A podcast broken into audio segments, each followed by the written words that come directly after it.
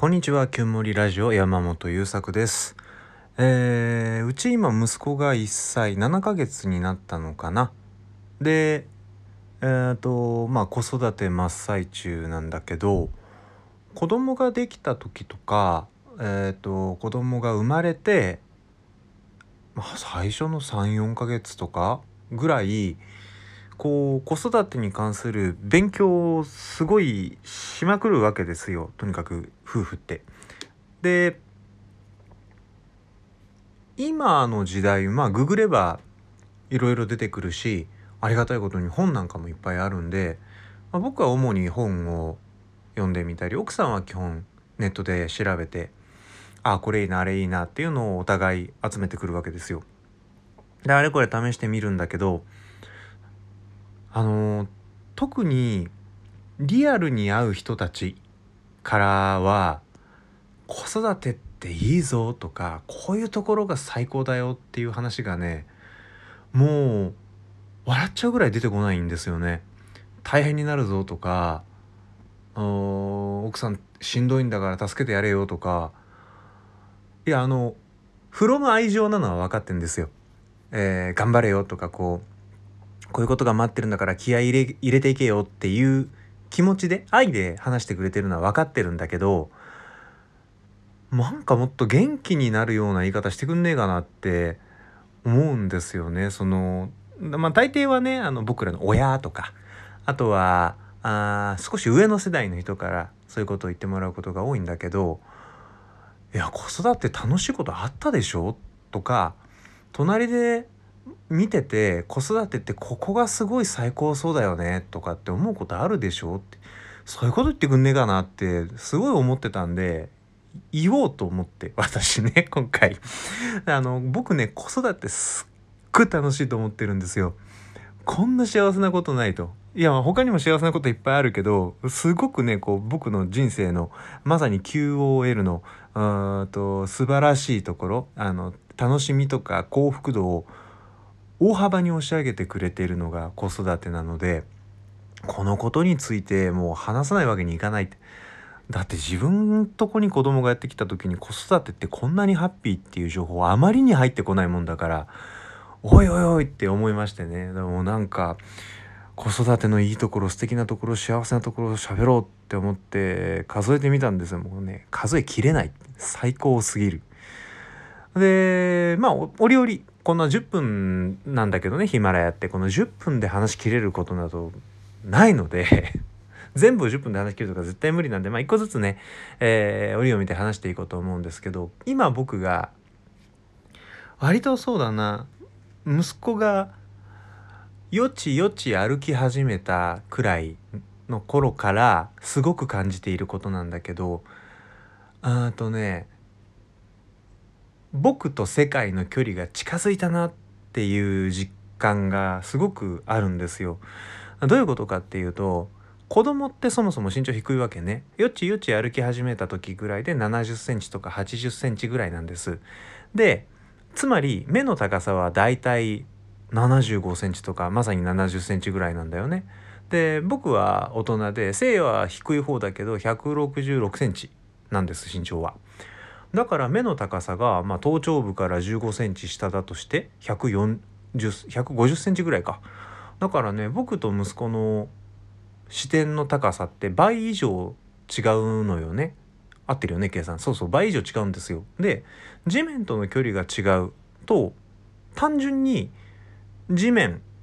床床とか地面とかね外歩いてる時のと、まあ、木葉っぱとか草とかとにかく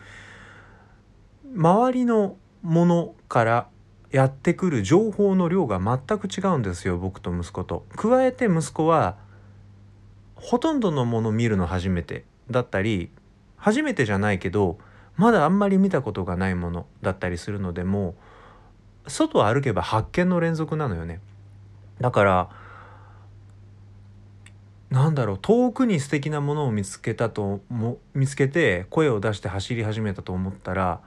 ピタッと止まって足元の何かこう石ころだったり木の枝を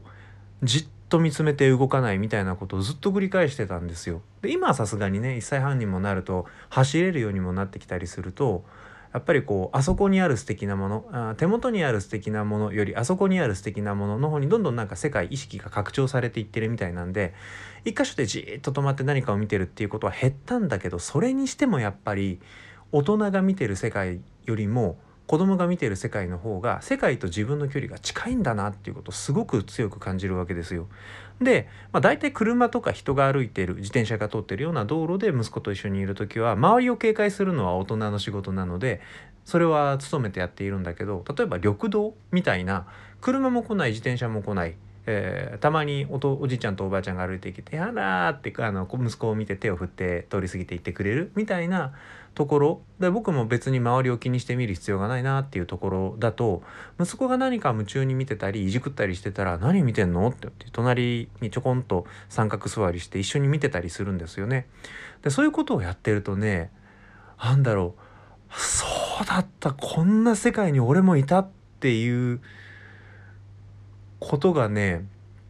いっぱい起こるんですよ。昨日肌ってこんなにいっぱい情報あったんだよねとかああこんなところに虫の卵あるんだとかなんかそんなことがね次から次にその草雑草がざっと生い茂ってる緑道の石の影なんかが木漏れ日との兼ね合いでこう色いろんな色に見えたり光が揺れていく様と音がセットでズワーッと自分の中に入ってきたり息子が何を見てるのかわからないけれど僕が小さい頃に感じ取っていて心地よさを感じていた世界がそこにあったのよね。息子と一緒に暮らして息子と近い目線で世界を見渡すことで僕もこれぐらいいろんなものを感じて生きてたんだ。世界とこんな距離感で付き合ってたんだっていうことを体感し直しましてもうねすごく心が豊かになりました。うーんなんだろう。やっぱり大人になるとまあ今でもねその心のことずっと勉強してきたしもう10年以上勉強してきてるしあまつさえ人とね何かそういうことについてお話ししてお金をいただくっていうことまで仕事にし始めてるんだけどそれにしてもやっぱりね頭で考える。あ自分の頭の中だけの世界で生きるっていうことになりがちだったななってたなっていうことをすごく感じました。もう石ころ一個がなんてキラキラしてるんだと。でこの一個一個にこの小さな生き物は感動してるんだな今。そして僕も感動してたんだな。あれ？まだ感動できるくね？ってねもうねそういう発見がすごくねこう僕の中の少年をまた呼び覚ましてきてくれるわけですよ。でなんか世界ってキラキラしてるなっていう実感とともに生きてるっていうのがすごく子育てをしていて心が豊かになったことの大きな変化の一つです。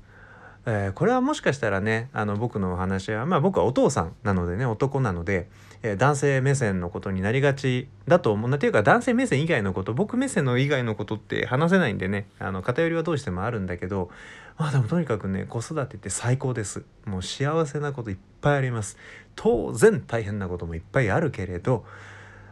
そんなことはもう世の中の人たちが聞いてもねえのに喋りまくってるので僕はもう子育てのすっごい楽しいこと幸せなこといっぱい喋るぞということでまあそんなこともこれからこのラジオでお話ししていけたらいいなと思ってます、えー、よかったらあタイトル見てあこれいいなと思ったらまた拾って聞いてくれると嬉しいです。じゃあ今日のお話は以上です、えー、また是非外歩いてみる時安全なところ歩いてみる時自然に触れてみる時えー、地面とか木とか草とか物との距離をぐっと近づいて、えー、インファイト挑んでみてください。なんかね世界ってこんなキラキラだったんだなって思い出せると思います。それじゃあ最後まで聞いてくれてありがとうございました。また次回。